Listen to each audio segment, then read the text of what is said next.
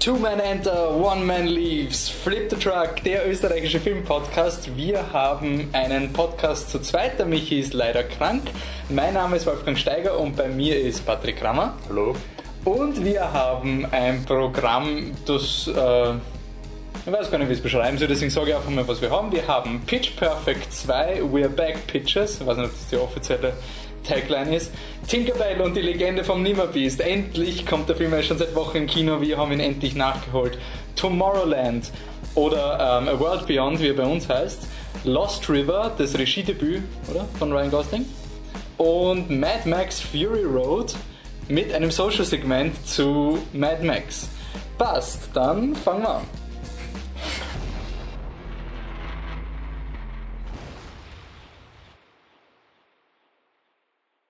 Patrick, hast du Pitch Perfect gesehen? Nein. Den ersten auch nicht. Nein, ich, da habe ich nach fünf Minuten abgedreht, nachdem ein Kotzwitz kommen ist und dann einfach ist nicht besser geworden. Ja, ähm, Pitch Perfect, die äh, Geschichte über eine ähm, komplett weibliche A Cappella Band der fiktiven Baden University.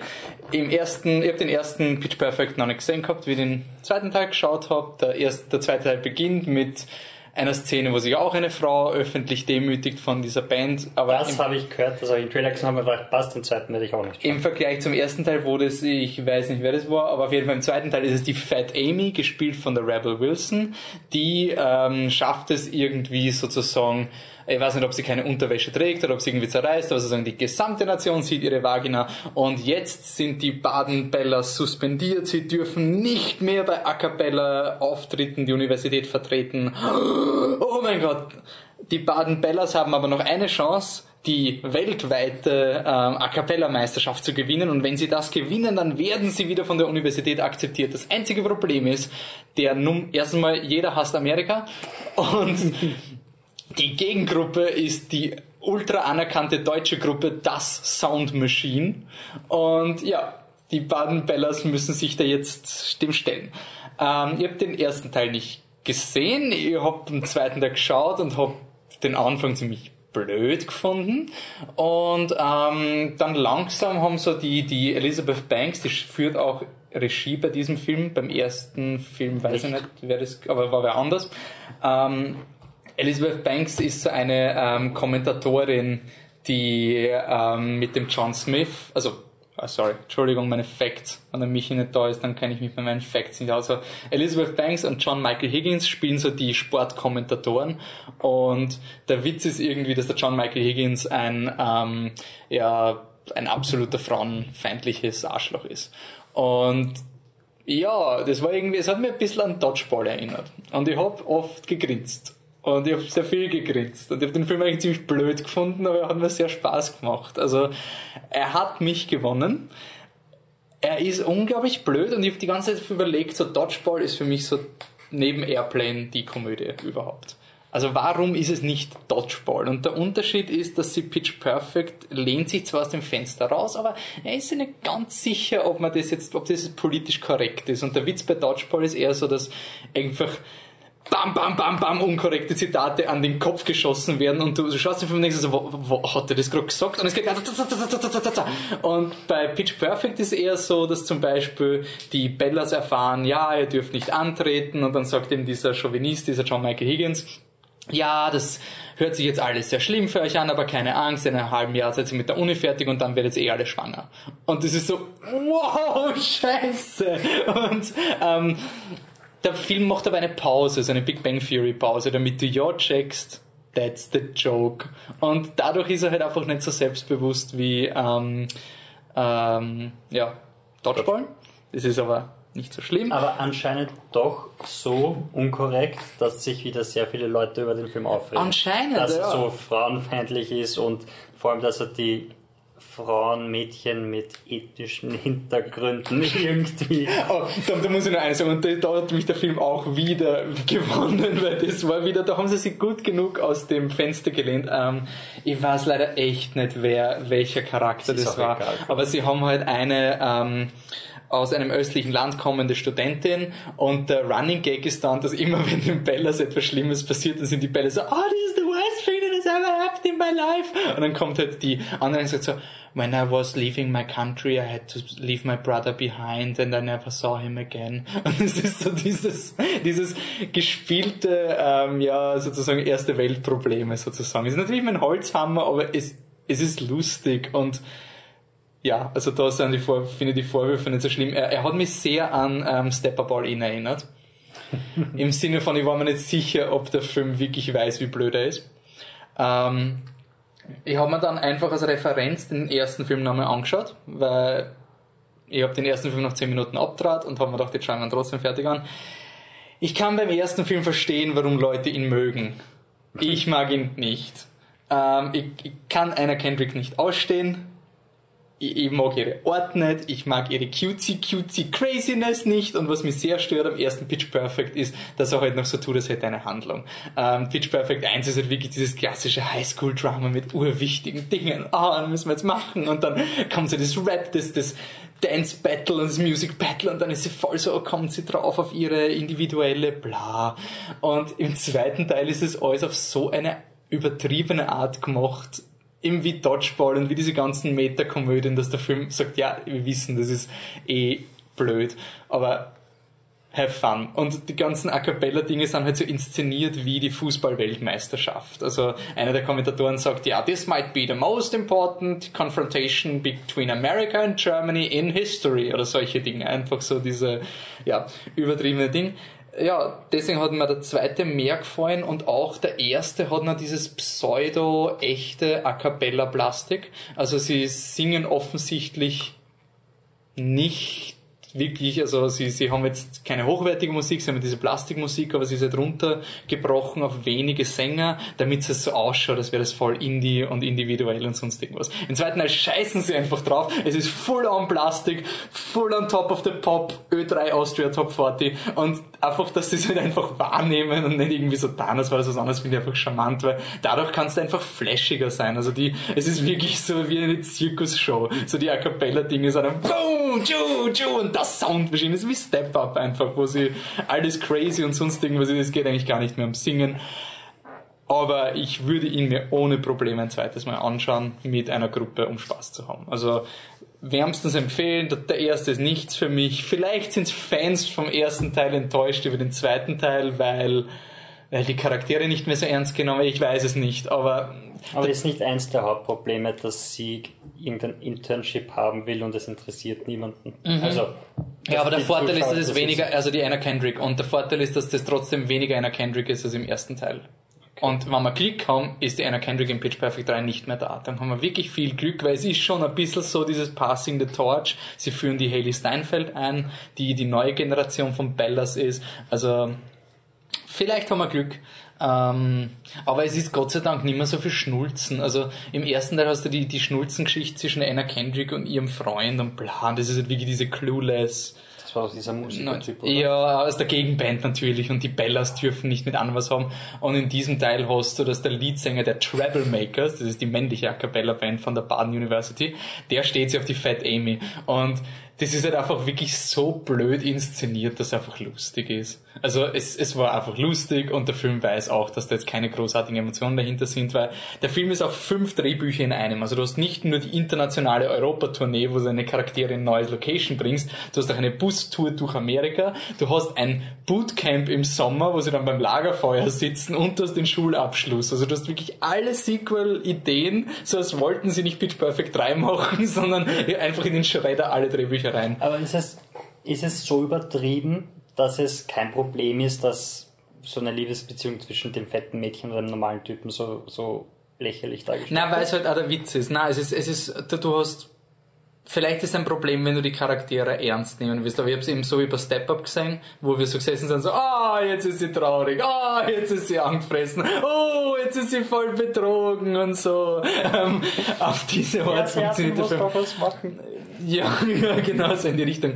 Ähm, aber wie gesagt, das könnte vielleicht ein sehr schlechter Zugang für die Die Hard Pitch Perfect Fans sein. Ähm, Allerdings hat der zweite, glaube ich, am Opening Weekend schon mehr viel eingenommen als wieder ganz erst. Ist aber auch klar wegen einem Hype. Also das.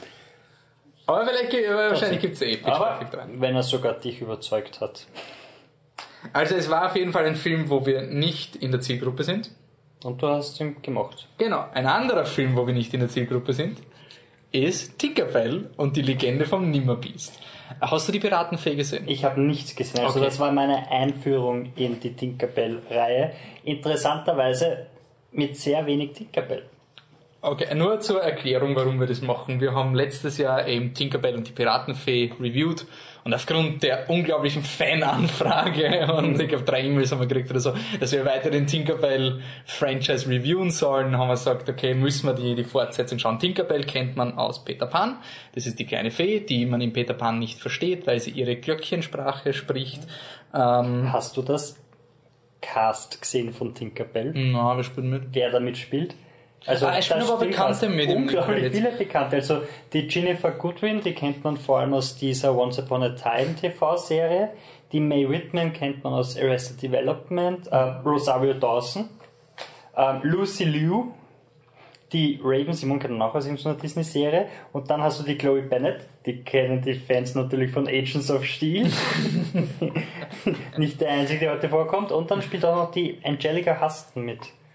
Die kennst unter anderem aus den äh, Wes Anderson Filmen. Viele bekannte Schauspielerinnen, die ihre Stimme leihen für eine Disney-Animation der unteren Kategorie, für die Ja, jüngeren ist- Zuschauer. Man muss irgendwie sagen, Tinkerbell hat, also eben, es, die Tinkerbell ist am, am Papier theoretisch der Fokus dieses Franchises und es geht um dieses Elfenland von der Tinkerbell und im Grunde ist Tinkerbell Cars und Marvel sind gerade eben für die Buben Disney-Zielgruppe so in die Richtung und Tinkerbell die ist dieses. Prinzessinnen-Ding.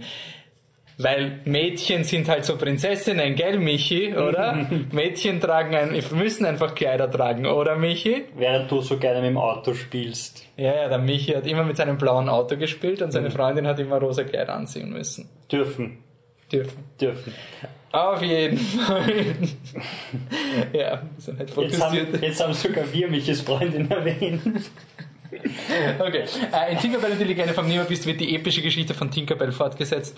Ähm, die Also eigentlich ihrer Freundin Fawn, die eine Tierfee ist, oder eine, die Fawn, die sie Fawn. heißt Fawn, F-A-W-N. sage ich ja, ist eine ähm, Tierfee bzw. eine Tierweltfee, die sich gerne mit Tieren auseinandersetzt und sie wissenschaftlich untersucht. Ja, das kann ich dir nämlich erklären. Es gibt nämlich unterschiedliche Kategorien von Feen. Die Tinkerbell ist nämlich eine Tinkerfee. Das heißt, die kann basteln. Das ist im Deutschen unglaublich gut. Ich tinkere ja schon so viel ich kann. Und solche Dinge. Und dann gibt's halt die anderen Feen. Genau, in dem Film gibt es dann auch noch eine Jägerfee bzw. eine, eine Polizistinnenfee. Ah, du meinst die Stalinfee. Die Stalinfee, sehr gut, sehr gut, Stalinfee. Und dann gibt es noch die Feenkönigin, natürlich. Ähm, ein Glas Wasser bitte. Und die Fawn ist bekannt dafür, dass sie auch Tiere gern hat, beziehungsweise in das Feendorf mitnimmt, das dort nichts zu suchen hat. Also zu Beginn des Films hat es einen süßen Falken, also ein Falkenbaby, mit in, in die Stadt gebracht, was natürlich furchtbar und katastrophal ist, weil Falken fressen Feen, wie wir wissen. Wie wir wissen. Aus irgendeinem Grund, wenn dann dieser kleine Falke sichtbar ist, laufen alle Tiere davon, sogar die kleinen Babybären, die in dem Land leben, wo man sich fragt, erstens, warum hat ein Bär Angst vor einem Falkenbaby? Und zum anderen, warum frisst ein Bär keine Feen? Aber hast du nicht gesehen, wie böse die Falken ausgeschaut haben? Die Falken erwachsen waren sind? sehr böse. Die Aber erwachsenen Bären- Falken sind Bären sind böse. auch relativ böse, habe ich mir sagen lassen. Aber vor die, allem- scha- die kannst du cutesy. Sogar ein, ein Babybär, er hat, hat nichts zu befürchten von einem bösen Falken, weil ein Falke kann trotzdem keinen 50 Kilo Babybären hochheben. Auf jeden Fall ist es total schlimm, was Auf jeden Fall kriegt die. Frau einen Schimpfer und dann verspricht sie, ein Model Citizen zu sein und geht in den Wald und findet zufällig das legendäre Nimmerbeast. Und das Nimmerbeast ist eigentlich ein Hund. Ein süßer Hund mit einem Es Rattenschweif. schaut aus wie die Katze von, ähm, von Alice im Wunderland. ja, Mit diesem breiten Lächeln. Dann hat sie halt irgendwas Graues dazwischen und so ein Armadillo-Schwanz. ich hätte Rattenschweif gesagt, aber ja. Auf jeden Fall, ähm, das ist ein magisches Viech, das alle tausend Jahre, wenn der grüne Komet vorbeifliegt, munter wird, um Türme zu bauen und man weiß nicht genau, was abgeht. Und natürlich ist das Viech riesengroß und schaut gefährlich aus und Riesengroß für Feenverhältnisse. ich schätze auch für Ich schätze mal für Menschen ist er, äh, menschengroß. Aber, aber er hat, es hat so Bäume so halbert umgerissen und sowas, also nicht so klein. Okay. Aber es ist, es ist alles ein bisschen maßstabsgetreu schwierig für uns jetzt, das nachzuvollziehen. Auf jeden Fall, ja. Das Nimmerbeast hat Pläne, es muss irgendwas bauen oder fühlt sich dazu berufen, etwas zu bauen. Und natürlich glaubt die Stalinfee, dass das Nimmerbeast eine Gefahr darstellt und die Faun ist der Überzeugung, dass es keine Gefahr darstellt.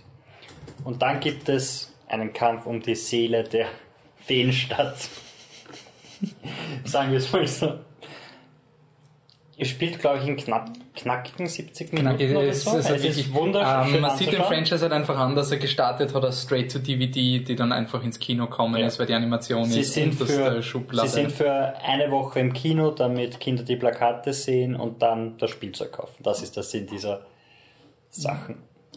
Also, Aber dafür, nur zur, zur Erklärung, unsere Stalinfee ist die Rosario Dawson und die heißt nix, nix, nix, nix. Stalinfee deswegen, weil es im Grunde die kann, die, wir haben den Running Gag gehabt beim Schauen, einfach so dieses, im Namen der Sicherheit müssen wir jetzt alle einsperren oder sonst irgendwas. Ist so richtig der, du weißt, dass sie Ja. der Antagonist sein wird.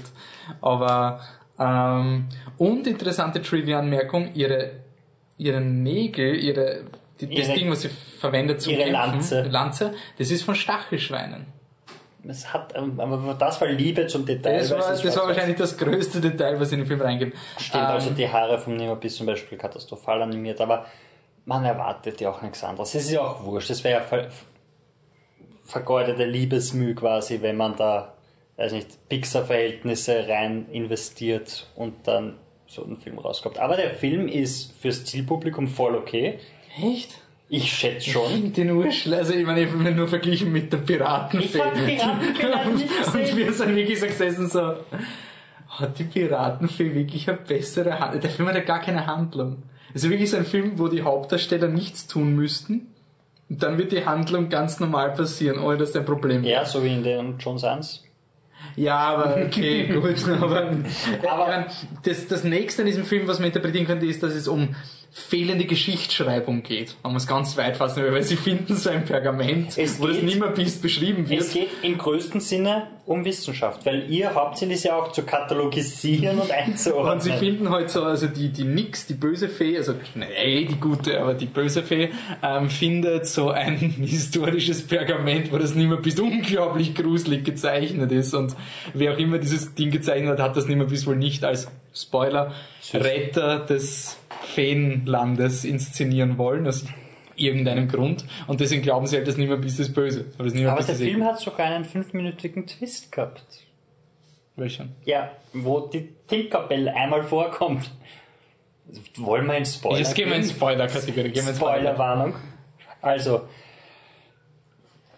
das Nimmerbiest baut vier Türme und dann kommen grüne Wolken und Blitze, die das Feenland zerstören. Und jeder glaubt, oder laut diesem Pergament verwandelt sich dann das Nimmerbiest in etwas furchtbar Großes und Böses und, und ist halt schuld an der Zerstörung. In Wirklichkeit natürlich schützt es das Feenland, indem es alle Blitze auf sich zieht.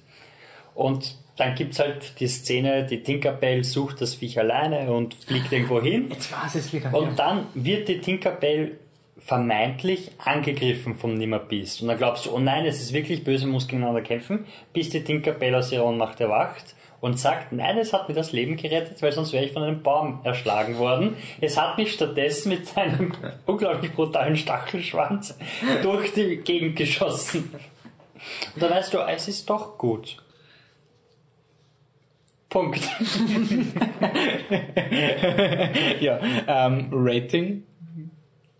Also ich habe es jetzt versucht aus der Sicht eines fünfjährigen Mädchens zu sehen und das Viech ist knuffig und hat Hunde Anspielungen und jagt Bälle und man kann streicheln und es ist traurig, also ein empfehlenswert für fünf bis siebenjährige Mädchen. Aber fällt es dann in die Richtung so, was der, dass man Kindern wird's gefallen sozusagen, dass man sagt so, Aber in gewissen, aber in gewissen Rahmen ist es voll okay, wenn man so denkt. Man kann jetzt ich habe leider Piratenfilm nicht gesehen. Vielleicht. Piratenfilm war auch ein Laufbahn von mir. Also Ach so, na gut, ja, dann.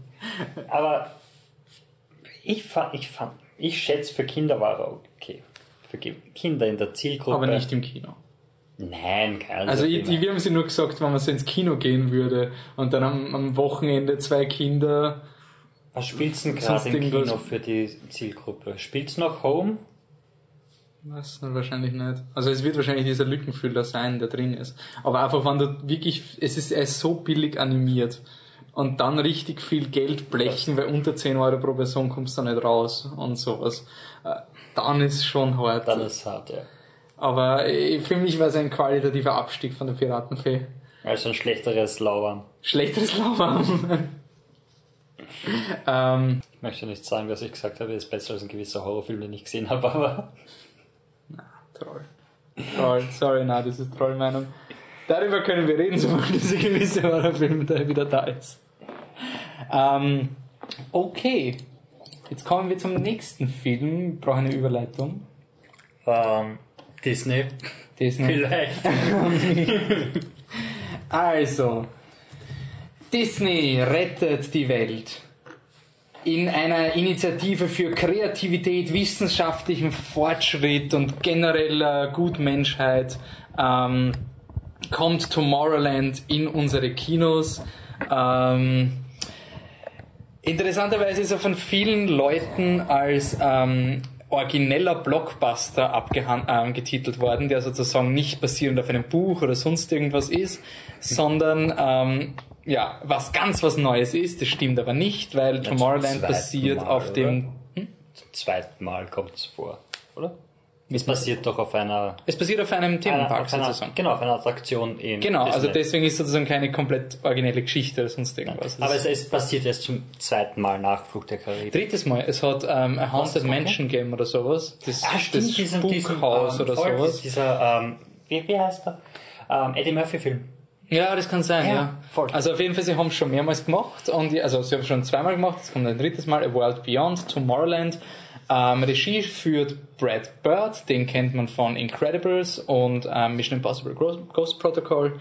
Also er hat sozusagen schon bewiesen mit Mission Impossible 4, dass er seine Ästhetik sozusagen auch für ähm, Live-Action-Filme funktioniert, was ja bei John Carter of Mars nicht funktioniert hat. Ich weiß nicht, wer der Regisseur war. Das war ein der anderer. Genau, es war ein anderer Pixar-Regisseur, aber dem hat sozusagen nicht funktioniert.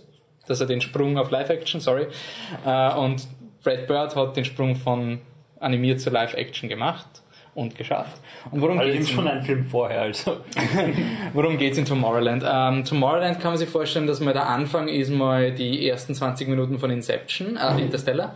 Diese Idee, die Welt geht unter und was können wir machen und look to the stars und ein bisschen so dieser Optimismus und die Leute haben vergessen, vorwärts zu denken. Ähm, sozusagen diese Idee verkörpert die ähm, Casey Newton, gespielt von der Britt Robertson, die kennt man aus Under the Dome. Sie wurde, Spoiler für Under the Dome, überraschenderweise aus der Serie entfernt, nachdem sie das Angebot für Tomorrowland bekommen hat. Aber Zufälle gibt's. Und die ist halt voll so auf NASA und Heißt nicht, dass in der dritten Staffel nicht wieder zurückkommen das kann sein, ja. Nach der Box Office Performance von Tomorrowland. Also sie ist sozusagen diese ähm, junge, energetische ähm, Wissenschaftlerin oder Zivilwissenschaftlerin. Sein Vater hat bei der NASA gearbeitet, aber jetzt gibt's die NASA sozusagen fast nicht mehr. Die ist dismantelt worden und ihre Arbeit, also nee, außerhalb von der Schule versucht sie dauernd zu verhindern, dass die NASA-Plattform beim Cape Canaveral abgebaut wird, indem sie sabotiert die ganzen Abbaumaschinen, einfach weil sie festhalten will an diesem früheren Traum. Und in der Schule sitzt sie heute und in so einer Montage wird gezeigt, dass sie die ganzen Lehrer sagen, ja, die Welt geht unter, alles ist scheiße und sie hat so, ja, ich weiß, die Welt ist scheiße, können wir irgendwas machen? Und so Disney-mäßig, ein bisschen polemisch, wissen die Lehrer natürlich keine Antwort. Das Drehbuch ist von Damon Lindelof geschrieben, will, möchte ich jetzt gleich anmerken. Das heißt, man muss sich mit so pauschalen äh, Logikrechtfertigung, so zum Beispiel, dass man einem Lehrer sagt, ja, können wir irgendwas machen? Und der Lehrer schaut so, und dann kommt die Pausenglocke und dann verschwindet der Lehrer sozusagen, weil er kein Gegenargument hat. Das sind so diese klassischen Internet-Parabeln. Aber lassen wir das außen vor. Sie bekommt einen mysteriösen Pin mit einem T für Tomorrowland. okay, das könnte alles sein. Und wenn sie den berührt, sieht sie ein Land, welches von morgen sein könnte. Es könnte auch sein, dass es das Tomorrowland ist, aber ich will es ja nicht spoilern. Auf jeden Fall, wenn sie den T-Button berührt, dann sieht sie ein Land. Aber relativ cool gemacht, weil da habe ich die zwei Clips gesehen. Also ja, sie genau. an so, ist sobald sie es loslässt, ist es wieder weg. Aber sieht sie es nur oder wird sie sofort in diese Welt katapultiert? sie wird katapultiert, aber es ist, es ist wirklich witzig gemacht. Ähm, die echte Welt existiert weiterhin. Ich habe das mit dem, also den Das ersten, wo sie ihn zum ersten Mal angreift, gesehen, wo sie dann in diesem Feld steht und die Stadt hinten sieht und dann ähm, die Autosequenz, wo sie im Auto während Genau. Autofahren das macht und, und sie sitzt dann quasi so in der Luft und Ja, bewegt sich aber ich weiter. glaube, also wenn ich es richtig verstanden habe, die ganze Interaktion kommt noch von der echten Welt, aber sie glaubt trotzdem, dass sie da ist, weil wenn, sie, wenn eine Wand plötzlich da steht, rennt sie dagegen. Also sie rennt dann gegen eine Was, unsichtbare in Wand. In Tomorrowland? Tomorrowland. Also Wenn in Tomorrowland eine Wand das ist, Tomorrowland, nein, nein, im Tomorrowland ist ein Feld, Ja. aber in der echten Welt, weil sie eine nur in Wand, Zimmer ist, okay. ist eine Wand und sie rennt halt gegen nichts. Okay. Und da gibt es eine unglaublich lustige Szene, wo sie die Stiegen runterfällt. also es ist wirklich cool gemacht. Ähm, es ist vom Visuellen, muss man Oh, gleich sagen. Sie- Es ist sicher so schwierig. Also jetzt einfach nur visuell, weil ich stelle mir einfach vor, sie, sie ist auf einer geraden Ebene und fliegt die Stiegen runter. Ja, ja, ist also cool. sozusagen sie bleibt im Feld und rotiert so, als würde sie die Stiegen runterfliegen. Das ist wirklich, wirklich cool gemacht. Man muss gleich von, von Anfang an sagen, Brad Bird, welche Fehler auch immer der Film hat, es sind nicht seine, weil die Regie ist ein Wahnsinn. Der Film ist so schön. Also das, deswegen hat er auch noch, ich spoilere jetzt gleich, das, das empfehlenswert bei mir noch gekriegt, weil das Drehbuch ist sehr inkonsistent, aber die Regie ist spitze und die Inszenierung der Effekte sind spitze und ja, einfach wirklich, wirklich toll. Ähm, die Casey kommt dann halt über diesen Button in so eine Verschwörungstheorie, in die irgendwie der ähm, Frank Walker verwickelt ist. Frank Walker wird gespielt von George Clooney und das ist richtig so ein alter, grantiger, ehemaliger Wissenschaftler, der sozusagen den Glauben an das Gute in der Welt verloren hat. Hm, wenn man einen Pessimisten mit einem Optimisten paart, könnte es sein, dass wacky Comedy entsteht. Ja, ähm, aber es, es macht irgendwie Sinn. Also die Chemie zwischen Clooney und Robertson funktioniert. Ich habe sie wirklich, ich habe ihnen gern zugeschaut. Also es war wirklich einfach lustig. Es war wirklich wie in diese alten Abenteuerfilme. Ich würde als Referenz nehmen Hook, was ein Film ist, der von Kritikern sehr, sehr zerrissen worden ist. Und ich finde den immer und vom Regisseur. Und ich finde den eigentlich immer sehr, sehr cool. Und ich habe den als Kind sehr cool gefunden. Und ich glaube, Tomorrowland was wirklich toll ist an dem Film ist, dass du, wenn du willst, bist du sofort drin und es macht irgendwie Spaß und es ist lustig und dann für Comedy es kommt noch ein Charakter, der heißt Athena, also Athena, gespielt von der Gott Rafi Cassidy, ist eine Kinderschauspielerin und die spielt so einen Roboter aus dem Tomorrowland. Und der Film ist überraschend oft brutal. Also dadurch, dass sie ein Roboter ist, kann es halt mal passieren, dass sie auf einer Straße steht und ein Auto kommt vorbei und dann steht sie nicht mehr auf der Straße. Also es waren oft so Momente, wo es so richtig einfach und so, ähm, was ich cool gefunden habe an, an Tomorrowland war, er hat so eine orge Energie gehabt, einfach so ein Wurm, Wurm und du musst weiter und irgendwie, ich weiß nicht, es war irgendwie so, einfach so ein Abenteuer ins nächste und ich habe nicht genug Zeit gehabt, mir darüber nachzudenken, wie dumm das alles ist. Und es hat Spaß gemacht, es hat so ein Steampunk-Element, es gibt einen Moment, wo so Comicbuchverkäufer eine Laserpistole nehmen und sowohl das Publikum als auch die Hauptdarstellerinnen wissen jetzt nicht, ob das jetzt Plastikpistolen sind, weil es schaut halt einfach vom Design her genauso aus. Und holy shit, Disney hat Star Wars gekauft. Also so viele Star Wars Sounds, die in einem Comicbuchladen losgehen, wenn du eine Schießerei machst oder wenn du Leute mit einer Han Solo Carbonitplatte erschlägst oder einen R2D2 aufladest. Keine Angst, die Leute sind alle Roboter, denen tut das alles nichts.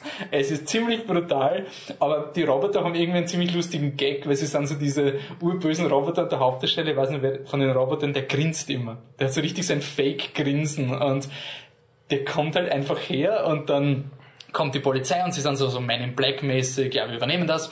Und der Polizist sagt so, ja, können Sie mir bitte erklären, was da passiert? Und plötzlich rollt so ein Roboterkopf aus dem Comic Store raus, aus dem brennenden. Und dieser böse Roboter, der noch lebt, also der steht, FBI-Agent-Typ, schaut halt den Polizisten an, der sich nicht auskennt, nimmt den toten Roboter, schaut ihn an, der Polizist schaut auch auf den toten Roboter und so, können Sie bitte erklären, was da los ist, weil dieser Roboter redet noch irgendwie und ist irgendwie verbrannt. Und dann grinst ihn dieser FBI aber so, oh, I wish you hadn't seen this. Und er schießt ihn einfach. Es ist einfach so org irgendwie. Also Ist Hugh Laurie da? Hugh Laurie ist der Antagonist, der kommt recht spät vor. Ah, okay. Also der kommt dann recht, recht gegen Ende vor. Und ich muss sagen, es ist nicht komplett es ist nicht komplett hergeholt. Das, also am Ende es läuft auf ein Plot-Device hinaus und alles und sie müssen die Welt retten. Eh klar, das weiß man nach ungefähr fünf Minuten. Aber es ist okay gemacht. Also es ist, es ist nicht so sinnlos wie Age of Ultron. Also es, es Also ist es ein, ist besser als Marvel Plot Device. Ja. es ist ein gutes Plot-Device. Es, es ist natürlich ein bisschen übertrieben und es war ähnlich wie bei Kingsman, wo ich während dem Schauen schon so ein, hm, irgendwie kommt mir das, irgendwie finde ich das ungut, irgendwie finde ich es ein bisschen polemisch, ein bisschen einseitig und so Damon Lindelof. Okay, passt deswegen. Also die Damon Lindelof-Isms sind noch im Drehbuch.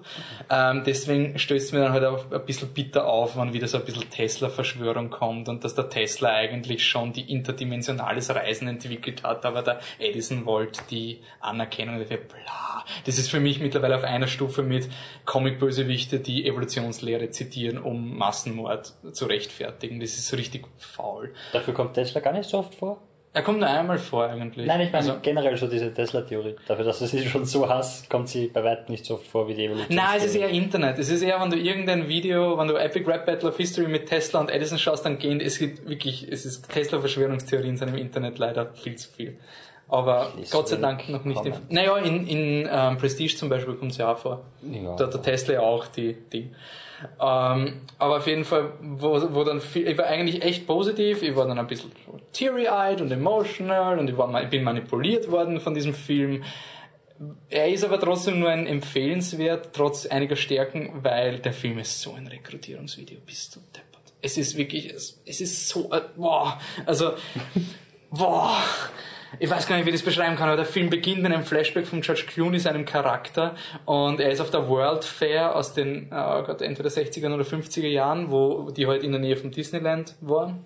Und dann geht er halt in Small World von Disneyland rein und hat diesen Tomorrowland-Button und es wird dann gescannt und dann kommt ein geheimer Eingang zum, vom Small World Ride in, in das Tomorrowland, das tatsächliche Tomorrowland, das ja auch ein Ride von Disney ist. Und dann wird das Tomorrowland so beschrieben mit, ja, stell dir vor, es gibt einen Ort, wo Leute einfach kreativ sind, ob Künstler, Wissenschaftler oder sonst irgendwas, alle arbeiten zusammen ohne politische Agenda oder sonst irgendwas so. Hört ihr gerade ein, ein Propagandavideo vom Disneyland? Es ist wirklich so dieses, Disney ist der Ort, wo keine politischen da, da, da, da, da. Und der Film ist auch inszeniert als Video, das zum Publikum spricht zu Beginn. Also du hast einen Erzähler, der sagt, ich drehe jetzt ein Video, ich erkläre jetzt Tomorrowland.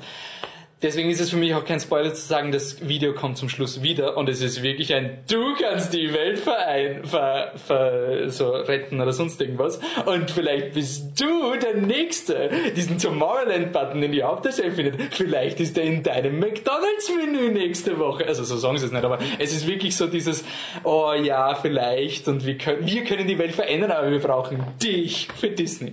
Und ich unterstelle Disney auch ein bisschen, dass sie halt einfach ein Fünftel ihres Themenparks ist hoffnungslos veraltet mit Tomorrowland aus den 60er Jahren und sie haben halt einfach, sie haben sich gedacht, okay, entweder wir planieren alles weg und bauen dort einen Star Wars Themenpark hin, wie schon viele Leute spekuliert haben, oder wir machen einfach einen Film und dann haben wir plötzlich einen voll funktionierenden Themenpark. Also das Design ist halt genauso wie von den früheren Tomorrowland-Dingen. Und ähm, er müsste nicht Tomorrowland heißen, weil es hat eigentlich wenig damit zu tun, außer vom Design her. Also es ist wirklich so eine, hat man ein Drehbuch gehabt und da haben sie den Tomorrowland-Stempel drauf. Schade. Aber empfehlenswert. ähm, schade, aber empfehlenswert. Könnte sein. Vielleicht aber auch nicht. Äh, wir sind bei Lost River. Äh, soll man. Was ist Lost River, German? Lost River ist ein surrealistisch angehauchter Film in einer, nicht Postapokalypse, aber einfach in einer Art Geisterstadt. Also in, nicht mal Geisterstadt, sondern einfach in einer Stadt, in einem Stadtteil, in einem Vorort, von dem alle Leute weggehen. Das heißt, du hast einfach unglaublich viele leere Häuser, fast keine Elektrizität mehr, weil das wird alles abdreht, kein Internetempfang, gar nichts. Und es gibt noch vereinzelte Bewohner, die sich weigern, aus ihrem Haus auszuziehen, während das Nachbarhaus schon flach planiert wird. Ähm, Und diese Leute müssen halt auch irgendwie überleben oder an Geld kommen. Und da sehen wir die Familie rund um Billy, gespielt von Christina Hendricks, und ihrem Sohn Bones von Ian de Castecker. Der zweite Agents of Shield. Der, den wir aus Agents of Shield kennen, genau. Und ähm, während sie versucht, ihre Hypotheken zurückzuzahlen, ähm, geht er ähm, zu diesen verlassenen Häusern und stiehlt dort die Kupferrohre, um die eben an, an Märkten, an, äh, bei den Schrotthändlern äh, zu ver Aber alle, die mit Metall handeln. ja, genau, zu verkaufen um einen Spottpreis, damit sie halt irgendwie Geld kriegen. Ähm, allerdings gibt's in dieser, es ist keine Postapokalypse, aber nennen wir es mal einfach in dieser dystopischen Stadt, gibt's schon den Bully, gespielt von Matt Smith, der einfach alles für sich beansprucht. Also super Charakter. Er fährt auf einem, in einem Cabrio, auf dem hinten ein fetter Sofa montiert ist, auf dem er drauf sitzt und sich durch die Gegend fahren lässt. Und er sagt einfach durch ein Mikro ununterbrochen, dass ihm alles gehört. Und dann merkt er halt, dass der Bones ihm seine Kupferrohre flattert.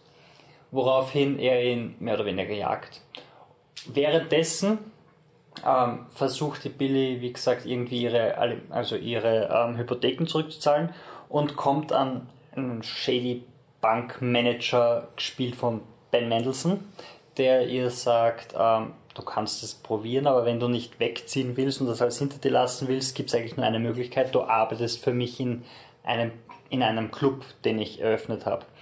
Und der Club ist dann ähm, so ein Club Gagnol hat das geheißen, das war in Frankreich der 20er Jahre, so ähnlich, ähm, ist einer, wo so eine Kabarett-Burlesque-Show, wo sich Frauen so showmäßig erschießen und töten und aufschlitzen lassen und das Publikum jubelt und grölt und findet so geil, aber die Frauen sterben natürlich nicht wichtig, äh, wirklich, sondern gehen dann zurück und schminken sich ab und haben ihre nächste Show.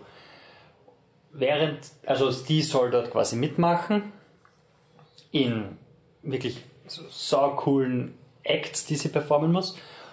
Und der Bones währenddessen fühlt, also mit seiner Nachbarin Red, gespielt von Saoirse Saoirse Ronan. okay, ähm, keine Ahnung, wie man die ausspricht, ähm, glaubt, dass eine Stadt, äh, ein Fluch auf dieser Stadt liegt. Und sie versuchen dann irgendwas zu machen, um diesen Fluch zu lösen. Ähm, und sind der Meinung, dass sie von einer überfluteten Stadt, die in der Nähe ist, ähm, irgendein Teil holen müssen, um es zurückzukriegen und die Regeln werden nie wirklich klar. Und das ist im Grunde das Setup von dem Film.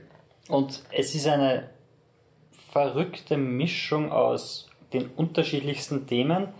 Ähm, es ist das Erstlingswerk von äh, Ryan Gosling, der eigentlich ein hohes Budget für den Film sogar gekriegt hat, mit 5 Millionen. Das er dann allerdings auch, glaube ich, wirklich gut und sinnvoll investiert hat. Er hat zum Beispiel, ähm, hat er sich in Benoit Debie geholt. Es ist ein Sammelsurium an den Themen, die ihn interessieren oder die er, die er sich ausgedacht hat für den Film, also, oder die ihn sehr beeinflussen. Ryan Goslings. Und ja, storymäßig passiert dann immer viel. Also die Billy, also Christina Hendricks, tritt in diesem Club auf und kommt dort immer tiefer rein, während der Bones versucht, diesen Fluch von der Stadt zu lösen und der Bully, also Matt Smith, ihn mehr oder weniger jagt, weil er ihn zur Rechenschaft ziehen will dafür, dass er ihm seine, äh, seine Kupferrohre flattert. Aber die Kamera ist wirklich schön. Also er hat unglaublich geile Bilder. Es ist konstant moody, also du hast immer ein Gefühl der, der Bedrücktheit drinnen. Ähm, wenn man den Film, also wenn ich den Film irgendwie beschreiben würde, dann würde ich ihn einfach als rosa beschreiben, weil der, die Farbe des Films ist so ein Neonrosa oder so ein Neonviolett.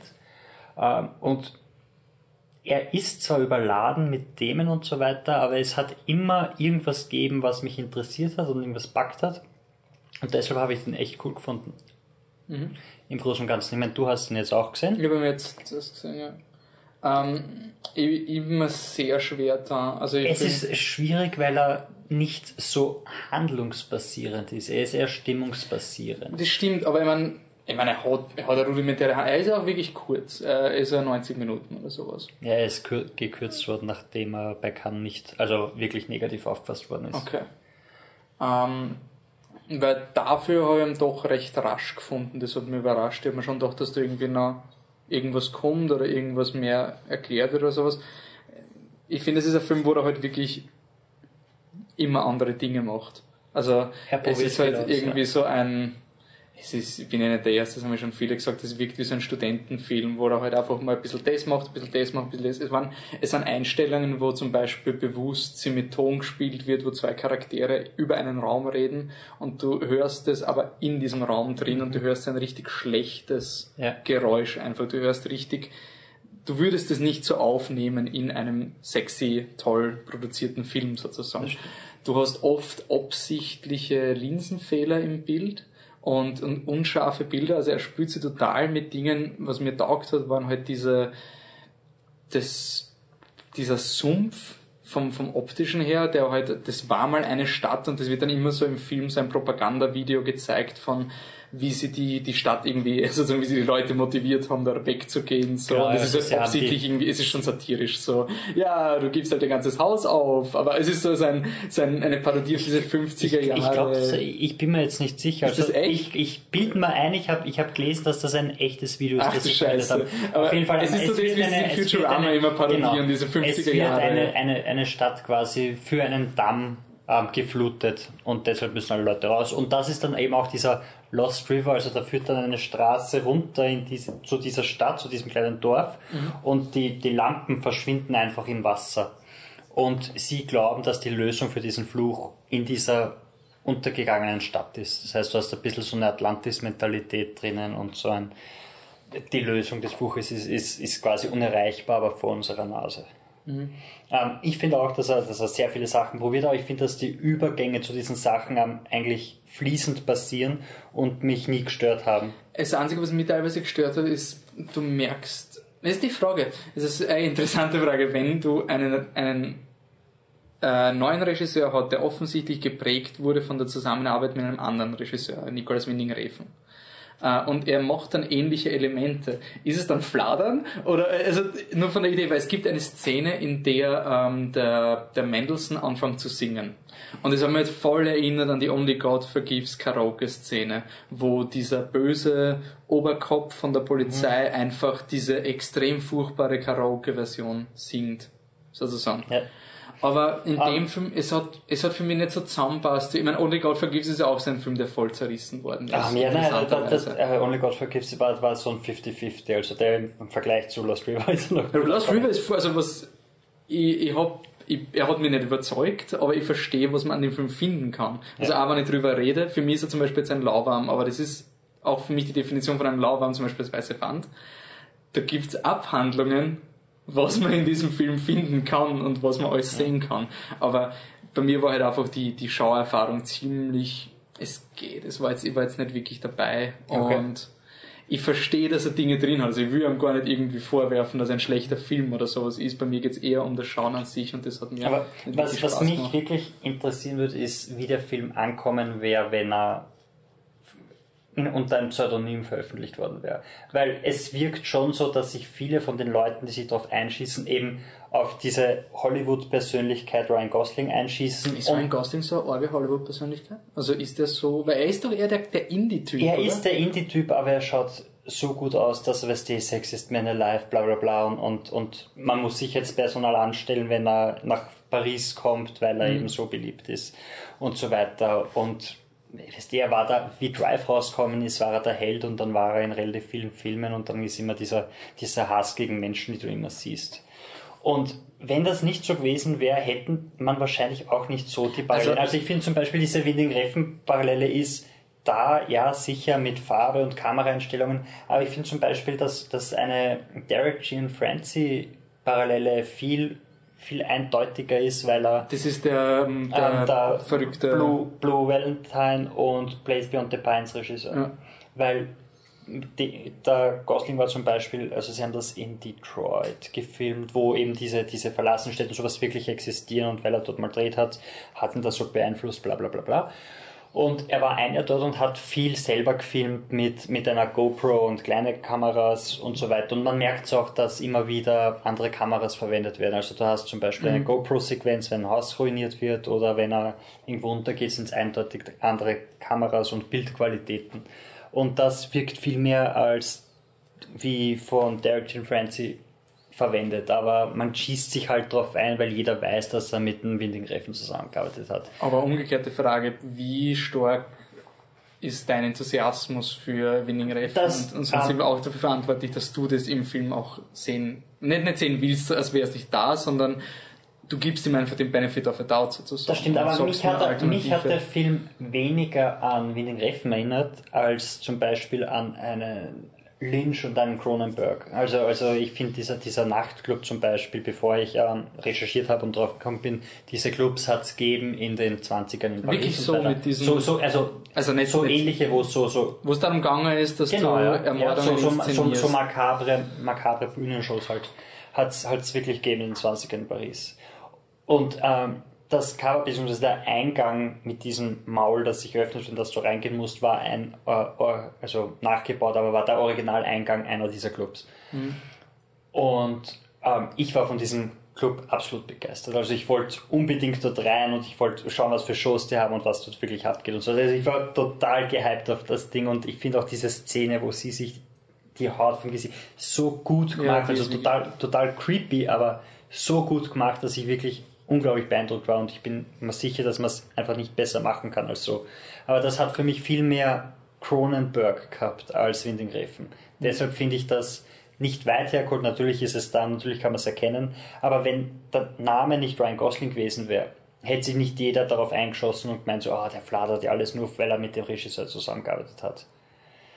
Weil genauso, ich meine, der erste Shot war auch sehr Tree of Life mit diesem Kind, das sie hochhebt in Zeitlupe und so weiter. Ich meine, das hat sich nach, danach herausgestellt, er hat es quasi mehr oder weniger so filmen müssen, weil das kleine Geschropp hat Angst gehabt vor der Kamera und, und hat immer blärt. Das heißt, sie haben sich verstecken müssen und so weiter. Also, und im Nachhinein hat er dann einen Film mit dem, mit dem Malik gedreht. Und jetzt sagt man halt, oh, jetzt hat er das von Malik gefladert, während er das. Okay, aber jetzt abgesehen von dem, also das, ich kann mir auch voll, also auf Rotten Tomatoes hat der Film glaube ich 30% und Ja. sorry, nein. Also das ist einfach, es gibt so diese Filme, wo du wirklich merkst, da muss irgendwas schiefgegangen sein, dass so eine orge Reaktion auf Ich meine, den Film ich mein, sich viele von diesen Reviews sind, glaube ich, von Cannes äh, kommen und äh, ich bin mir auch sicher, dass der das, was er auf, bei Cannes in Cannes zeigt hat, ähm, ein schlechterer Cut des Films war. Meinst du, dass die, glaubst also müssen wir Ähm, schauen, wann die man, Länder müsste, raus- man müsste recherchieren, aber der Film ist ja vor, also beim Cannes vor einem Jahr rauskommen und da war fast, fast nur ausschließlich negative Kritik. Ich bin mir sicher, dass danach wenig Kritik kommen Weißt ist. du, wie viel Zeit Unterschied es ist? Halbe Stunde oder Dreiviertelstunde oder wie viel haben sie ausgeschnitten von dem Film? Ähm, ich glaube, ich glaub, so, so 10, 15 Minuten. Okay. Also, also nicht allzu viel, aber sie haben, glaube ich, auch ein bisschen was ähm, ähm, neu eingesprochen, weil eine Szene, die immer wieder vorkommt, ähm, vorkommen ist bei der Berichterstattung drüber, ist so eine Szene, wo der Matt Smith immer nur über seine Muskeln redet und die kommt im Film nicht vor. Also das ist zum Beispiel was, was sie abgeändert haben. Und das wäre, glaube ich, die erste Szene des Films gewesen, wo man dumm fährt und einfach nur sagt, schaut euch meinen Körper an, schaut euch meine Muskeln an. Und das ist dann eben dann anders verwendet worden, um, um die Welt besser zu etablieren. Okay. Aber, Also, was ist bei dir das- Ähm, ich habe jetzt ein, ich habe ihm ein empfehlenswert gegeben, weil ich der Meinung bin, dass äh, wahrscheinlich fast kein Publikum findet, außer man kann sich wirklich darauf einlassen. Für mich war er trotz allem dann doch ein, ein sehr gut, aber in Bezug auf Leute, die hin und wieder ins Kino gehen und sich dann den anschauen, glaube ich, ist es nur unter Anführungszeichen empfehlenswert. Mhm, Okay. Ja, bei mir ist er eben erlaubt, weil irgendwie die Emotion nicht bei mir dabei war. Okay, was etwas emotionaler war, war Mad Max Fury Road, der neue Film von George Miller, der eine sehr interessante Filmografie hat. Ähm, ich lese mir nur kurz vor, weil ähm, das war der Grund, warum ich bei Mad Max ein bisschen zynisch war zu Beginn. Also Mad Max ist ähm, so ein ja, crazy Film aus den Ende 70er, Anfang 80er, also Mad Max war 79, Dann hat es den Road Warrior gegeben, Mad Max 2 kommt dann im Social-Segment alles vor. 1981 war halt Road Warrior und 1985 war Mad Max Beyond the Thunderdome. Ähm, und er hat dann auch so Dinge gemacht wie, er war irgendwie beim, beim Schweinchen Babe, war der Drehbuchautor. Also der war beste Film nominierter Film. Ähm, er war Regisseur von, Von- Schweinchen Bild in der großen Stadt und von Happy Feet 1 und 2. genau. Also irgendwie sehr, sehr random. Und wenn ich dann die Trailer gesehen habe mit From Mastermind George Miller, das ist immer so dieses äh, From Visionary Director Zack Snyder. Es ist so dieses, weißt du, wir haben noch keine kritischen Auszeichnungen, deswegen ist er ein Mastermind oder eine Legend oder sonst irgendwas. Deswegen, Aber er hat doch anscheinend Twilight Zone the Movie gemacht. ja, ein Segment hat er, ich weiß nicht, ob er es geschrieben hat oder Regie geführt, Aber aber- Regie geführt. Okay. Ähm, auf jeden Fall, jetzt kommt Mad Max noch, also der letzte Mad Max war eben 85, da hat Mel Gibson noch die Hauptrolle gespielt in den ersten drei Teilen. Jetzt eigentlich 30 Jahre später kommt der vierte Teil mit Fury Road. Mel Gibson spielt nicht mehr mit. Ähm, Hauptdarsteller, also der Mad Max wird jetzt gespielt von Tom Hardy. Der war sehr lustig gewesen. Genau, man sollte irgendwie sagen, man braucht nicht Angst haben, wenn man keinen der Mad Max Filme gesehen hat. Es ist, Es ist ein nötig. Film, der ist wirklich ganz, ganz simples Setup. Du hast, ja, Welt ist im Arsch. Sie erklären es Gott sei Dank nicht genau. Ein paar so News-Schnipsel hörst du zu Beginn, aber Gott sei. Dank, es ist nichts mit, wer steckt dahinter, mein Opa hat die Welt vernichtet. Also es ist einfach, die Welt ist im Arsch, Punkt, deal with it. Und Benzin ist jetzt eine sehr rare ähm, Benzin, Ressource. und Blut. Wasser und Kugeln sind die drei ähm, Grundressourcen, die es gibt. Okay, und auch dem Max sein Blut, oder? Weil der Max ist einer der wenigen Leute, die noch ein nicht verseuchtes Ja, Blut das ist, das ist weniger Ressource als sein Pech. Also, also sie haben ihn quasi, sie, sie, sie brauchen, er, er kommt in die Story wegen seinem Blut, mehr oder weniger. Okay. Sagen wir so, aber es ist nicht eins von diesen, also es gibt drei Städte im Großen und Ganzen, die Handel treiben und die einen haben eben Kugeln, also ähm, Patronen, die anderen haben das Öl und der böse, in, also der Hauptbösewicht, der Immortan Joe, hat ähm, Wasser. Und das sind drei Brüder und die beherrschen quasi alles. Und die Story mehr oder weniger, oder nicht mehr oder weniger, die Story ist einfach, dass Imperator Furiosa, also die Charlize Theron, es kommt im Trailer vor, ähm, nimmt quasi vom, also nicht quasi fladert in, in, in äh, Immortan Joe seine Frauen. Der hat so fünf H&M-Models, mit denen er Also richtige, bös gesagt, Brutweiber. Also die sind Ja, da, voll, voll. um ihm Sex, sozusagen... Sexsklavinnen oder Kinder, Und alle sind, alle, diese ganze Welt ist degeneriert und deswegen sind Leute mit einem, mit einem perfekten Körper sozusagen das ultimative Luxusware und er, er hofft, dass eine von denen Ja. ihm einen Sohn gibt, der Oder- nicht entstellt Ja. ist. Oder, sozusagen. oder alle. Also, also er, ist, er ist mehr oder weniger der Meinung, dass, dass er so groß ist, dass er quasi wieder die Welt mit, mit gesunden Menschen beschenken kann, obwohl er selber schon total im Arsch ist. Also er ist selber schon zerfressen von, ja, von der atomaren Krankheit im Endeffekt. Also sie sagen, sie haben das atomare Gift schon in ihren Knochen und so weiter. Und jeder hat Tumore und wer weiß was, also richtig grindig. Und die Charlize Theron sagt, nein, scheiß drauf. Genau, fladert quasi ihm die, die fünf Frauen und flüchtet in einem dieser Warwicks, also so einem richtig fetten Lastwagen, mit dem sie eigentlich Wasser transportieren sollte zu einem dieser Nachbarstädte. Und macht sich auf und davon und wird dann von allen gejagt. Und der Max ist eigentlich eher zufällig dabei. Ja, weil der, der Nax, das ist einer dieser, einer der Handlanger vom Immortal Genau. Show, der braucht ihn einfach für Das Blut, ist als genau, lebende das ist, also Blutkonserve. der Max gespielt von Nicholas Hoult, genau. Ähm, Woher kennt man den? ähm, von Warm Bodies und von X-Men First Class und von X-Men Days of Future Past. Days of Future Past, genau. Ah, ist der Er okay, spielt den Beast. Blauen. Okay, ja. Okay. Auf jeden Fall, ähm, das ist so eine Sekte. Immortan Joe inszeniert sich als der große Gott, der den Leuten, die unten, also er hat so ein altes Bergwerk oder er lebt in einem Felsen und pumpt von unten Wasser rauf. Deshalb hat er quasi unbegrenzt Wasser mehr oder weniger, weil er was anzapft. Und unten sind halt so die ganzen Geschöpfe, die sie irgendwie überleben, leben halt vor diesem Felsen und hoffen, dass er einmal am Tag so ein bisschen Wasser runterschüttet, damit sie irgendwie überleben können. Und der hat um sich herum so, so Skelettkrieger mehr oder weniger versammelt, also so schon degenerierte weiße Wesen, die absolut. Also immer noch menschlich, also einfach nur arg degenerierte Menschen. Ja, die in so einer sektenähnlichen Vergötterung für ihn sind und alles für ihn machen. Das heißt, wenn er sie anschaut, sind sie schon so happy, dass sie dafür sterben wollen. Das ist so ein, so ein Valhalla-Kult oder so ein. Genau, ja, sie wollen einfach in die. Also es gibt ein Leben nach dem Tod bei ihnen und was Ride, Die, Ride Again oder sowas ist ihr Motto. Und die jagen halt alle mitsamt dann die Furiosa.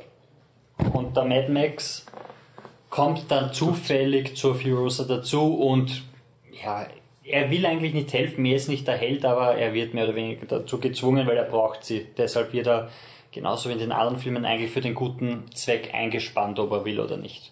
War auch der, der erste Moment, äh, erste Moment, äh, der Film ist spitze, können wir es mal vorwegnehmen. Spoilers. Wir haben jetzt eigentlich ziemlich viel Setup gemacht. Das also der also, Film ist schneller im Setup als wir. Ja, ich glaube schon. Also der Film, und das habe ich sehr cool gefunden, dass der Film sich einfach wirklich es ist kein Fish out of the water Charakter. Du hast niemanden, der fragt, hey, was ist denn passiert? Ich war zwei Jahre lang in einer Kryostasis, ich komme aus New York, ich bin voll relatable für das Publikum und so. Nein, äh, Mad Max, der ist in dieser Welt, der redet nicht mit der Kamera, die, der Film geht davon aus, dass du schlau genug bist, wenn du die anderen Filme nicht gesehen hast, kannst du es ungefähr zusammenreimen oder so. Es macht alles Sinn und es wird auch sehr viel, und das ist wirklich, wirklich toll, es wird sehr viel nonverbal wirklich etabliert und erklärt. Und ich habe mir einige Interviews mit dem George Miller angehört und der Typ ist ein bisschen ein Unikat, finde ich, weil er einfach, nicht Unikat, aber einer der wenigen Leute, die wirklich der beschreibt die Action-Szenen wirklich so, als, als wäre das ein Drehbuch, als wäre das wirklich jetzt ein, ein Line of Dialogue, die den Charakter etabliert und so sollen Action-Szenen halt auch sein. Also in, in den Action-Szenen erfährst du etwas über die Charaktere, über die Welt und über die Ziele, ohne dass jetzt jemand mal, das Ganze mit der Furiose wird alles so, so am Anfang schon so es, es wird schon auch gesagt, was sie macht, aber du kannst da sehr viel zusammenreimen, so warum hat sie ihre Metallhand, was sagt das über den Charakter aus? Und sie hat halt auch, deswegen will der Max eigentlich, nimmt das Auto und will wegfahren. Und dann gibt es einen Switch, der das Auto einfach abschaltet wenn nicht die Furiosa die geheime Zahlenkombination eingibt. Und das ist erstens wird da gleich mal irgendwie der Max gezwungen mitzumachen, ohne dass er so, ja, er hat das gute Herz oder sonst irgendwas. Und gleichzeitig erfährst du einiges über die Furiosa und über diese Welt. In dieser Welt werden Autos gestohlen und sie ist eine der besseren, weil sie so einen Switch einbaut. Also du hast nicht nur Plot-Devices, sondern sie erklären dir viel ganz kleine Facetten über die Charaktere. Und das, und, also cool. das Gute dabei ist zum Beispiel, dass diese Switches sind dann eben wieder eine Verbindung zu den alten Filmen, wo das auch schon vorkommt. Also du, oh, okay. du bist in dieser Welt quasi drinnen. Cool. Und es ist wirklich so, wenn du den zweiten Teil als Road Warrior gesehen hast, es wirkt, Fury Road wirkt wirklich so, als wäre das die Vision, die er damals mal probiert hat, aber jetzt hat er die Möglichkeit, das wirklich zu machen. Das heißt, du bist wirklich in einer, einer konstanten Action-Sequenz mitten in der Wüste und er, er, hat das Geld und er hat die Leute, um das zu machen. Also er hat sich ja, glaube ich, auch seinen Stunt-Koordinator von den alten Filmen wieder geholt und er holt sich Artisten vom Cirque du Soleil, damit sie auf Pendeln herumschwingen und ich weiß nicht, alles unglaubliche Action-Szenen, die nicht, ich nicht gewusst habe, dass man die heute noch machen kann, bzw. machen mhm. darf. Also es gibt ein Motorradfahrer rutscht unter einem fahrenden Lastwagen durch, während er sich an den, um sich dann ein Bein anzuhalten von der Schauspielerin. Und ich meine, Tom Hardy wird da wirklich, ich meine, gesichert natürlich, aber er wird wirklich so 15 Zentimeter über den Boden gehalten, während das Auto mit 60 km/h oder sowas durch die Wüste fährt. Also Sachen, wo du dir denkst, das geht heute nicht mehr. Na, ist technisch ein Wahnsinn. Also der ist irgendwie wirklich so dieser Wow. Und er ist halt, wir haben eigentlich kaum was auszusetzen.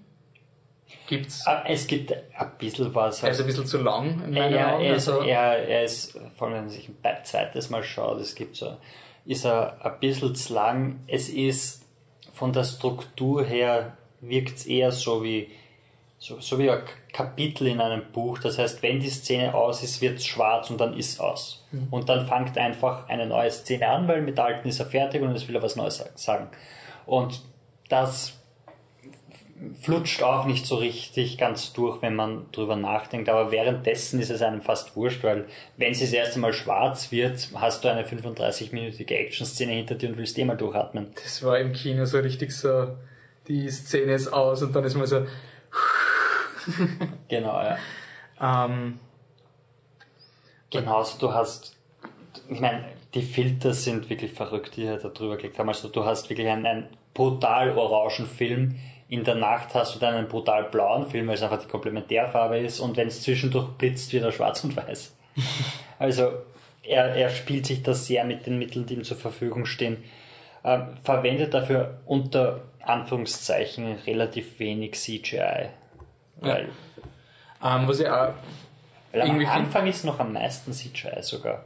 Am Anfang ist, ist wirklich viel CGI und sogar eine Szene mit schlechtem Greenscreen und alles, aber das, das wirft er dann alles beiseite, um dann richtig mit echter Action Gas zu geben. Ähm, ich finde, also, aber man muss bei, bei Mad Max auch wirklich ähm, ein bisschen vorsichtig sein mit der Empfehlung, weil der, der Film hat gestört gute Kritiken und er verdient auch alles und es ist ein Film, wo ich weniger ihm auszusetzen habe für diese Art von Film. Und das ist jetzt nicht ein, ein, ein Wegwedeln von dem Erfolg von Mad Max. Das ist schon ein Film, wo man sich legitim überlegen muss, ob er nicht bis am Ende des Jahres in den Top Ten bleiben wird. Also, hat du, also ich wenn ich jetzt sage, für das, was er ist, dann ist es nicht, dass dieses, nein, ist ein dummer Actionfilm, sondern nein, es ist ein hochintelligenter Actionfilm. aber, wenn man keine Actionfilme mag, hat man dann, ein ist, Problem. dann, ist, dann wirst du diesen Film so scheiße finden. Also das ist wirklich, man muss sich bewusst sein, worauf man sich einlässt und dass der Film auch keine Story hat. Und das Coole an dem, also keine Story unter Anführungszeichen, hat eh eine Story, aber Er hat nicht einmal wenig Story, aber, Aber- du, du musst quasi arbeiten, um sie zu sehen. Genau, also allein nicht, wie lange wir da jetzt etabliert haben, haben wir auch schon gedacht, so, ist das gar nicht so viel aufgekommen, aber eigentlich ist Es, alles es, wird, da es wird in einem Gespräch, also in einem Monolog wird quasi alles etabliert. Da steht der Immorten schon oben und sagt, meine beste Kriegerin bringt das Wasser in die andere Stadt und wir bekommen dafür die Ressourcen, die wir sonst Aber- brauchen und das war's. Aber das ist das Coole am Film. Normalerweise hättest du eben, das stört mir so an die Comicfilme, dass du immer so am Anfang diesen Monolog hast mit, oh, das ist so ein voll wichtiges Thema und sowas und dann wird nie wieder aufgegriffen. Aber der Film macht diese These und der Rest des Filmes untermauert das. Alles in diesem Film ist um diese Welt konstruiert und alles ist ein Ausdruck von dieser Welt.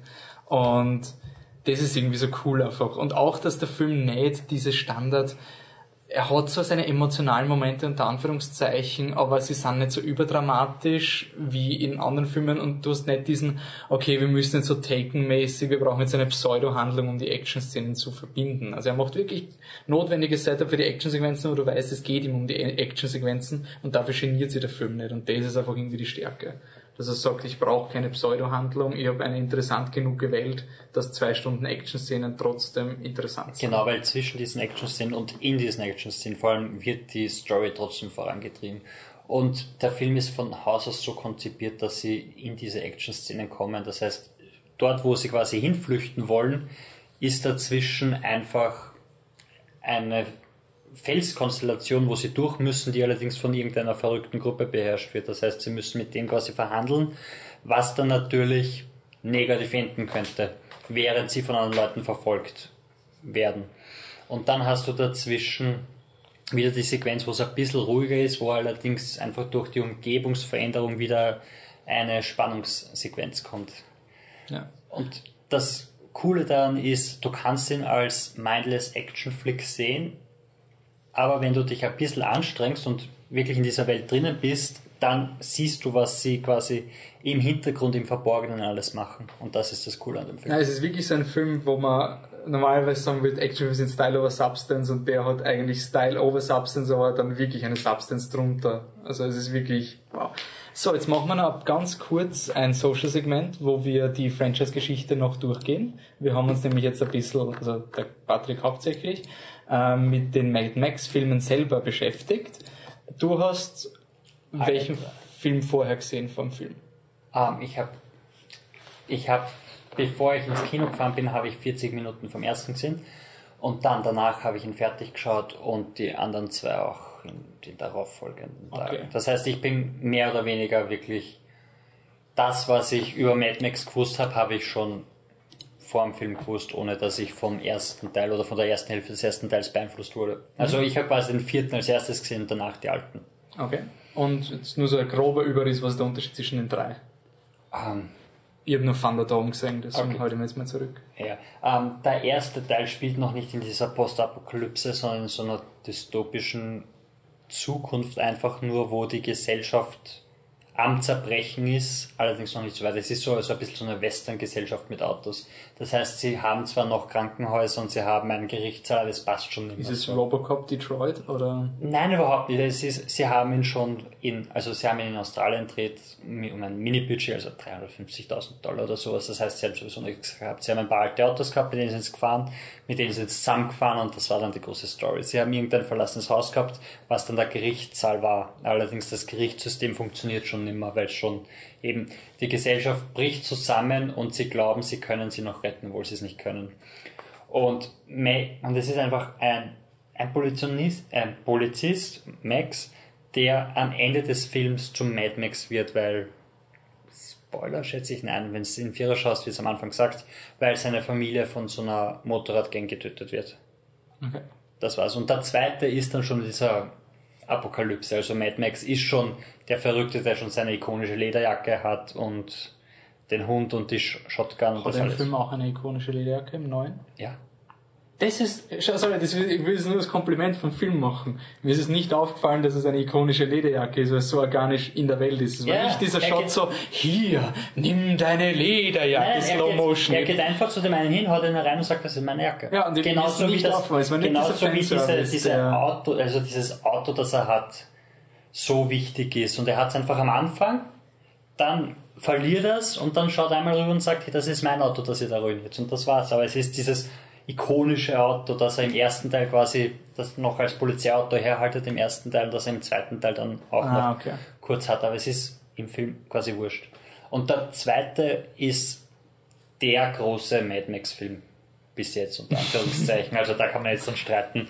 Ähm, der zweite ist so der postapokalyptische Film, wo es ähm, Benzin ist, ist schon ein, ein wertvoller Rohstoff und es gibt ein, ein, ein Vor quasi. Es ist wirklich ein Vor rund um so eine, äh, so eine Gewinnungsanlage, wo eben ein paar Leute noch das Rohöl haben, beziehungsweise den Benzin haben und wieder so eine böse Biker-Gang will ihn haben und der Stil war einfach so verrückt für die Zeit, beziehungsweise nicht nur für die Zeit, sondern es war, es war ein S&M-Club auf, auf Motorrädern, die da die Bösen waren. Also der eine hat nur diese Lederhosen gehabt, wo, wo der Arsch frei war und solche Sachen. Also wirklich, wirklich total strange. Der andere hat so eine SM-Maske aufgehabt, genauso wie im neuen Teil irgendeiner so diese, diese Nippelklammern hat.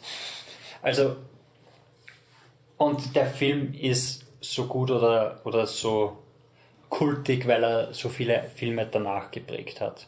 Das ist so das große Argument für Road Warrior, dass er quasi so gut war, dass er Filme danach noch so stark beeinflusst hat oder das Bild der Zukunft so stark beeinflusst hat. Also er ist, er war einer dieser großen postapokalyptischen Filme, die dieses Genre quasi begründet haben. Aber wahrscheinlich auch jetzt die ganzen Computerspiele oder so beziehen sie auch, also die ganzen postapokalyptischen Genau, die Computerspiele beziehen sich auf die ersten Mad Max Filme und dann wirft man dem neuen Mad Max vor, dass er von diesen Computerspielen fladert, aber ja. Und jetzt kommt Thunderdome! Ja, Thunderdome ist danach schon ein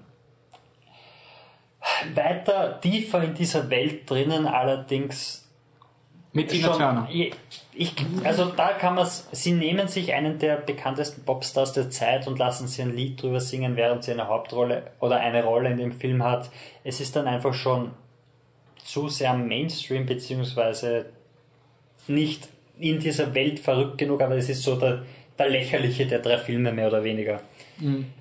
Dabei ist der erste eigentlich der langweilige der drei Filme. Also man muss wirklich sagen, im ersten passiert nicht viel. Okay, also du würdest Thunderdome eher schauen als den ersten. Nicht von historischer, was wichtig ist oder so, sondern rein unterhaltungswert. In Thunderdome Ich glaube, ich, ich, glaub, ich würde einfach den zweiten noch. Ich finde Thunderdome wirkt irgendwie, ich habe die anderen zwei nicht gesehen, ich habe jetzt, ich glaube, ich schaue jetzt rückwärts. Also ich habe den vierten gesehen, habe dann Thunderdome gesehen, das nächste schaue ich Road Warrior. schau Road Warrior. Und ähm, es hat schon gewirkt wie die Rückkehr der Jedi-Ritter. Weil Es du hast so, es du hast am Anfang dieses geheime, dieses, diesen Dungeon von Jabba the Hutt irgendwie und dann kommt er woanders hin, es sind kleine Kinder, es sind nicht die Ewoks auf eine Art. Ja, also das- das Kinderding, Du hast ein bisschen wirklich- Indiana Jones Effekt mit diesem Vater und seinem Sohn, die mit dem Flugzeug fliegen, gleich am Anfang. Du hast irgendwie so ein richtig nerviges die, Kind die, die, kommen, die kommen aus dem, ja, die kommen aus dem zweiten Teil. Ah, okay, Aber, aber okay. Es, es wird nicht referenziert, er kommt einfach nochmal vor und, und es passt. Ich glaube, so, so continuity-mäßig passt, glaube ich, im zweiten Teil nicht mehr wirklich zusammen, aber es ist scheißegal. Aber es ist relativ lustig, weil es gibt auch den Typen im zweiten Teil, der fliegt. Also der hat so Okay. eine kleine Maschine, mit der er fliegt. Aber ja, der dritte ist, ist einfach nur noch over the top, aber nicht wirklich auf Aber irgendwie zu, er hat mich erinnert an die, ich hab voll an Planet der Affen denken müssen, was ungefähr die gleiche Zeit ist und das, diese Sets, das hat einfach so einen, einen gewissen Look, der die Zeit irgendwie auch sagt. Ähm, na, Planet der Affen war vielleicht ein bisschen vorher. Ähm, Ja, der fünfte oder Teil oder so. Ja, genau irgendwas. eben, diese letzten, wo einer schon ein bisschen das Geld ausgegangen ist und dann hast du da ein paar so crazy Konzepte und dann sind wieder so normale Sets dazwischen und Deshalb so. meine, ich, meine ich, dass der vierte in Wirklichkeit der zweite ist, wie er ihn machen wollte, weil der zweite hat auch, er hat ein Set, was ein bisschen ausgereift ist und der Rest ist Straße. Und, Mhm. und eben Felsen, wo sie, wo sie drauf liegen. Ich meine, der dritte hat auch coole Stunts und sowas, also sie haben, aber es ist jetzt schon sehr wenig, es ist sehr Der mager. erste, hat, der erste hat einen Stunt, wo man sich wirklich denkt, oh mein Gott, wie haben die das gemacht? Also im ersten Teil, also nicht wie hat er das gemacht, sondern hat er das überlebt.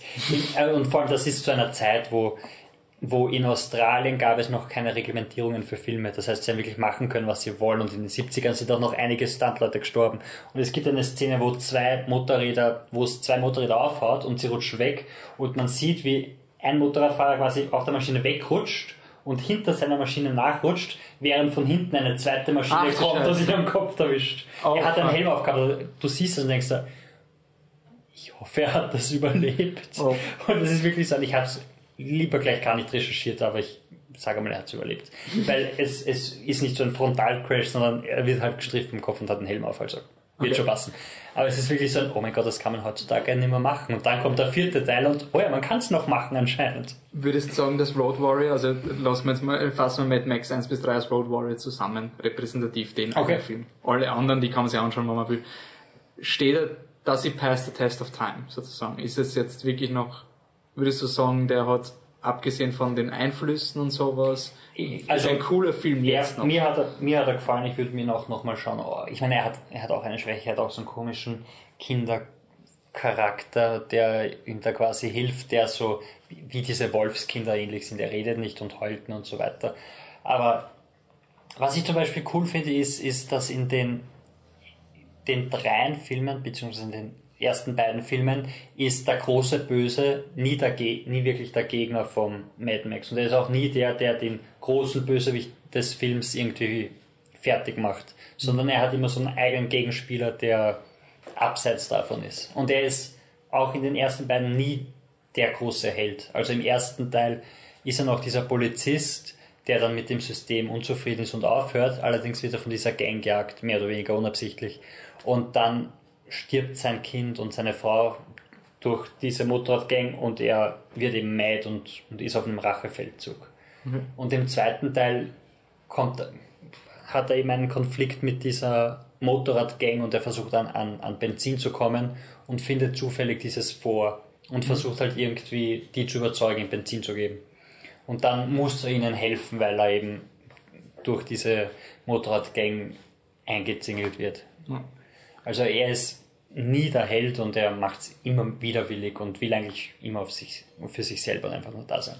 Wenn wir noch schnell die feministische Perspektive vom Neuen anreißen, bevor wir Mad Max beenden. Ja, sicher. Warum nicht? Ähm, also nur kurz, was war die Kontroverse beim Ähm, es war nicht wirklich eine Kontroverse, also ähm, das große Mad Max war, also Leute haben sich aufgeregt, dass es nicht wirklich ein Mad Max Film ist, sondern ein Imperator Furiosa Film, weil sie eigentlich die Heldin des Films ist und sie ist die, die die Story vorantreibt und sie ist die, die heroisch wirkt, während er eben so eine Begleiterscheinung ist. Und es war eigentlich so cool. Ja, nein, Im es, Großen und Ganzen. Also, es war wieder so etwas, wo dann eine Kontroverse aufgetaucht ist, mit der ich nicht es, es war gerechnet nicht wirklich eine Kontroverse. Leute haben, haben einfach gesagt, es ist so cool, dass sie, ähm, dass es eben so ein feministischer Film unter Anführungszeichen ist.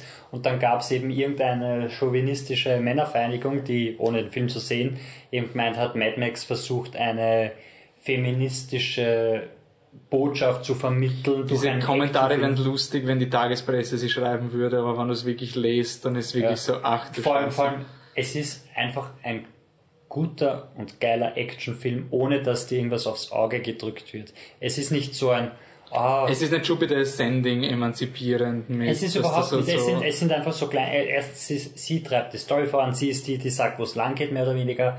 Und es ist dann so eine Szene. Im Großen und Ganzen, das Einzige, was der Film macht, ist, Mad Max und Furiosa sind gleichberechtigt und er ist nicht der, der dauernd zu ihrer Hilfe kommt. Also es gibt eine Sequenz, wo sie miteinander kämpfen am Anfang und sie macht ihn fertig, weil sie die bessere Kämpferin ist. er ist auch nicht so dieser Chris Pratt Guardians of the Galaxy Typ, der Nein, er ist- sozusagen die Frau belächelt und sozusagen sie dann immer retten muss, wenn Nein, sie scheiße also, also er ist, er ist, also Mad Max stimmt total, also er redet die ganze Zeit nur mit sich selber und, und ist, hat dann auch am Set zu Problemen geführt, weil die, die Theron hatten mit ihm überhaupt nicht können, weil er ist zwischen Szenen einfach sitzen geblieben und hat weiter mit sich selber geredet und sowas. Also Tom Hardy halt. eben typischer Tom Hardy. Froh, dass Tom Hardy weiterhin Ja. auf seinem Erfolgszug Und, also, was ich sagen wollte, sie sind einfach gleichberechtigt. Das heißt, Tom Hardy versucht, jemanden dem Gewehr abzuschießen und ist halt nicht so gut wie sie. Das heißt, er gibt ihr einfach das Gewehr und sie erledigt das, ohne, Ja. ohne dass sie dahinter steht und sagt, weißt du, obwohl ich eine Frau bin, kann ich trotzdem schießen. Ja, oder sowas. nice. Es ist einfach, Starship es ist, es ist subtil und es ist scheißegal, aber es ist cool, dass es da ist. Ja. Okay, dann noch einen schnellen Quickie wiederholen, was wir alles geschaut haben und unsere Ratings. Bei unserem Podcast haben wir geschaut äh, Pitch Perfect 2, die Fortsetzung von Pitch Perfect. Ich habe den ersten Teil am Anfang nicht gesehen und habe den zweiten entgegen meiner Erwartungen recht lustig gefunden, empfehlenswert. Tinkerbell Tinkerbell, die Legende des Nimmerbeasts. und die Legende von Nima Beast. Entschuldigung. Okay, ähm, die Elfe Fawn findet ein Fabelwesen, das vielleicht oder auch nicht den Untergang der Feenwelt ähm, initiieren könnte. Von mir ein akzeptables Empfehlenswert für die Zielgruppe. Bei mir ein lauwarmes Lauwarm. Tomorrowland. Disney Propagandafilm mit einigen Schwächen, vor allem im Drehbuch, aber Regie von Brad Bird und Hauptdarsteller Britt Robertson und George Clooney haben eine extrem lustige Chemie. Plus die dritte Schauspielerin, die ich gerade vergessen habe. Knapp noch ein empfehlenswert. Lost River, ein surrealistisch angehauchtes Märchen über eine Familie in einer ähm, verlassenen Stadt. Ein Na, wo ist jetzt? Ja, warte. Ein bemutterndes Empfehlenswert für euch. Ein bemutterndes Empfehlenswert. Ein unenthusiastisches Lauwarm. Wir müssen jetzt immer furchtbare Adjektive Ja, zu uns ich traue unseren, unseren Hörern einfach nicht zu, dass sie den Film für das schätzen. Wenn ihr den Film mögt, dann Gott, machen wir den letzten Mad Max Fury Road. Ähm, der Reboot, ein Seaboot, also ein Sequel, was aber auch ein bisschen ein Reboot ist, der Mad Max Trilogie, die jetzt keine Trilogie mehr ist, ein sehr, sehr starkes, sehr gut. Genau, ein großartiges, sehr gut.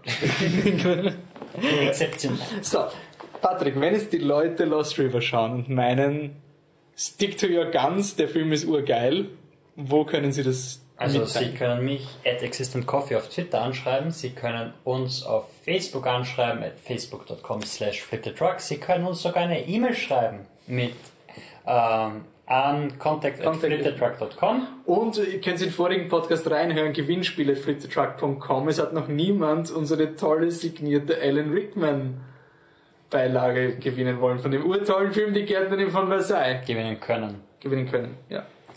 Genau, niemand hat unsere harten Bedingungen erfüllt bis Ja, jetzt. hört's rein, hört's rein in den vorigen Podcast. Ja, Ähm, wenn man dir irgendwas an den Kopf werfen will, wie Das Tomorrowland Scheiße ist ein Flip unterstrich der unterstrich Truck. Den Michi können Sie antwittern at hipstersaurier. Wahrscheinlich hat er heute eh wieder Fußball geschaut, so wie beim letzten Mal. Danke, Und die erst, machen wir irgendwas für die erste iTunes Review? Wir brauchen jetzt endlich mal eine. Okay, die erste iTunes-Review, die wir nicht selber schreiben. die wir nicht selber schreiben. Und also wenn ihr uns noch keine iTunes-Review geschrieben habt, seid ihr nicht die Einzigen, aber ihr könnt sie uns schreiben. wir Und, können uns die ersten sein. und was kriegt ihr dann?